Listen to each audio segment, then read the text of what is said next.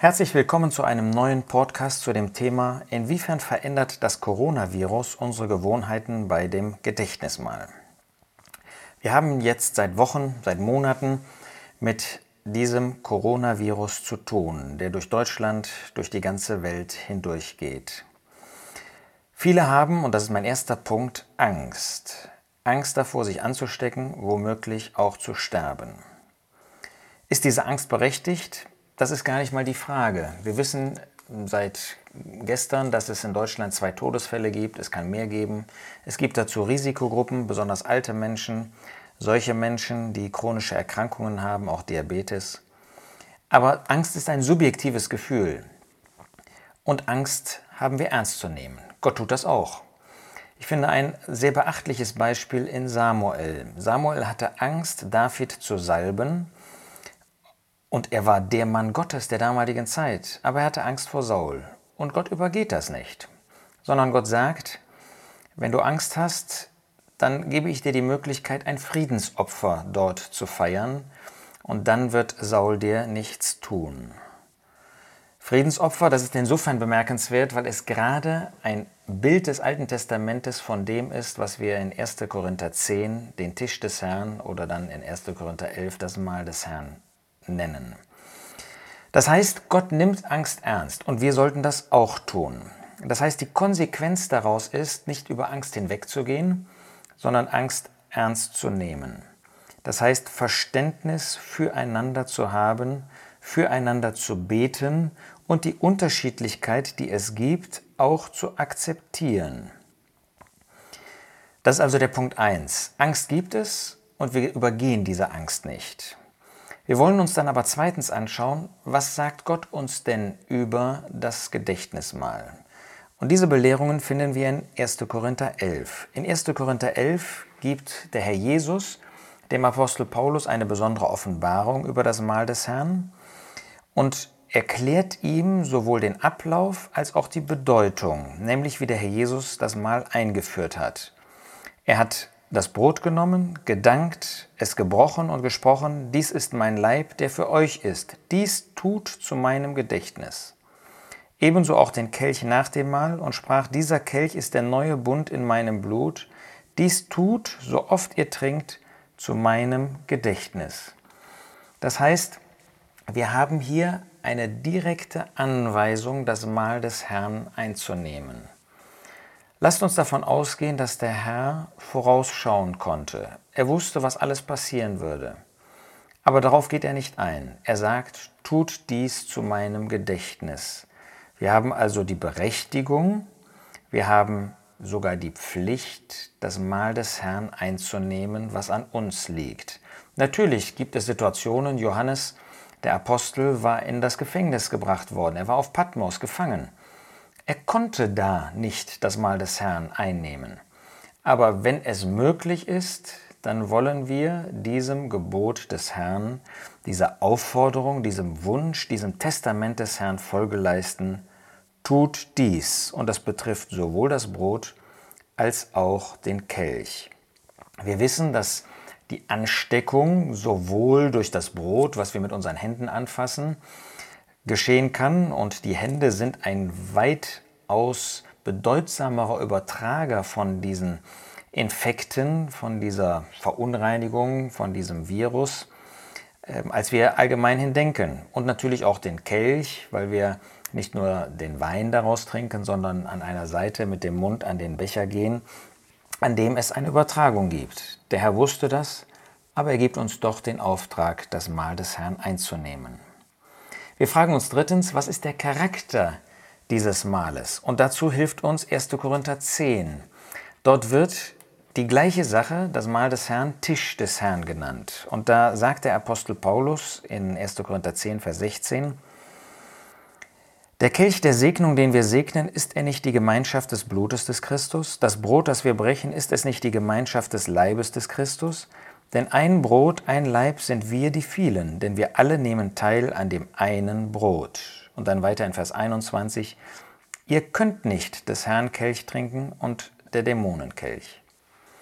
Diese Verse machen deutlich, dass es sich um ein Gemeinschaftsmahl handelt. Es geht nicht darum, dass ich persönlich das Brot nehme und den Kelch nehme. Obwohl das auch wahr ist. Auch ich persönlich nehme Anteil und habe eine persönliche Andacht vor dem Herrn. Aber es ist ein Gemeinschaftsmahl und der Herr möchte, dass es ein Gemeinschaftsmahl ist. Das wird in dem Brot direkt sichtbar, was ein Symbol der Versammlung, also aller Erlösten ist. Und der Herr möchte, dass wir diesen Gemeinschaftscharakter auch verwirklichen. Ich habe schon gesagt, das Friedensopfer ist genau davon ein Bild. Bei dem Friedensopfer wurde ein Opfertier gebracht und Gott hatte seinen Anteil, das Beste, das Fett. Der Opfernde hatte seinen Anteil, der Priester hatte seinen Anteil und sogar das Volk konnte davon essen, also die Familie und diejenigen, die der Opfernde eingeladen hat.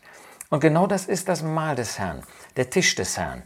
Da finden wir, dass Gemeinschaft gepflegt wird. Gemeinschaft mit dem Herrn Jesus, Gemeinschaft untereinander. Und das ist sowohl im Blick auf das Brot als auch im Blick auf den Kelch.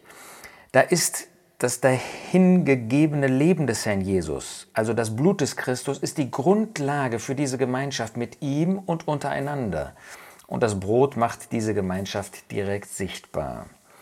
Das heißt, der Charakter ist ein gemeinsames Mahl, eine gemeinsame Sache, sowohl bei Brot als auch bei Kelch.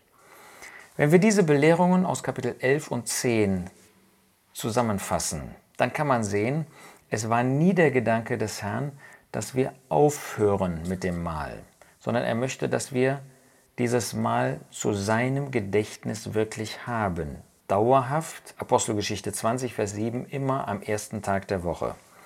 Zweitens, er möchte, dass es ein Gemeinschaftsmahl ist. Deshalb bringt nicht jeder sein Brot mit, bringt nicht jeder seinen Teller mit, sondern wir haben ein Brot und davon essen wir alle. Wir haben einen Kelch und davon trinken wir alle. Wenn also jetzt jeder seinen eigenen Becher mitbringen würde, dann wäre das nicht der Charakter, den Gottes Wort hier im Blick auf dieses gemeinsame Teilnehmen, auf diese gemeinsame Mahlzeit, das gemeinschaftliche Trinken uns vorstellt.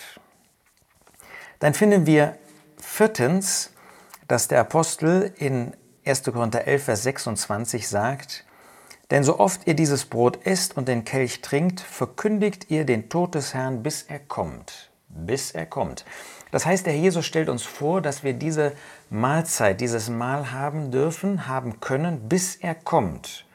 Natürlich ist die Frage, ob ich dabei bin äh, bis zum Ende. Das heißt, ob ich wirklich mit den Mitgeschwistern, mit denen ich mich versammle, wirklich auf der Grundlage der Schrift zusammenkomme. Nur dann ist es wirklich das Mahl des Herrn. Aber an sich sagt der Herr Jesus uns hier zu, dass wir das tun können, bis er kommt. Und seien wir sicher, der Herr Jesus wusste, was es für Krankheiten, was es für Viren und so weiter alles geben könnte. Aber er sagt, bis er kommt. Das heißt, wir wollen fortfahren. Wir wollen nicht unterbrechen, sondern wir wollen weitermachen mit dem Mahl des Herrn, sowohl mit dem Brot als auch mit dem Kelch, sowohl persönlich als auch diesen gemeinschaftlichen Charakter, den es eben, wie gesagt, nicht gäbe, wenn jeder sein eigenes Brot, seinen eigenen Teller, seinen eigenen Becher mitbringt. Dann heißt es in diesem Vers 26, so oft ihr dieses Brot esst und den Kelch trinkt, verkündigt ihr den Tod des Herrn. Das heißt, nur durch die aktive Teilnahme an Brot und Kelch. Und Kelch ist immer in der Einzahl, das ist sehr auffällig. Wir finden nie, dass von Kelchen die Rede ist, sondern immer von Kelch. Dadurch, dass ich aktiv daran teilnehme, dadurch verkündige ich den Tod des Herrn. Das heißt, wenn wir diesen Wunsch, dieses Testament, diesen Auftrag des Herrn erfüllen wollen, dann nur dadurch, dass wir wirklich daran teilnehmen, an diesem Mahl.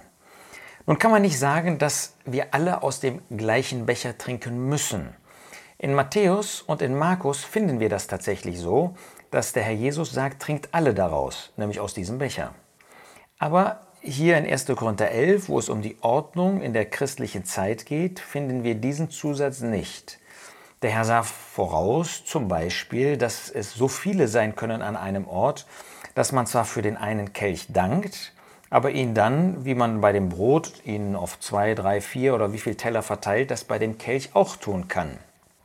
Solange eben der Charakter dieses Mahles, dieses Tisches gewahrt bleibt, dass es eine gemeinschaftliche Sache ist, ist das sicherlich auch in Übereinstimmung mit der Schrift.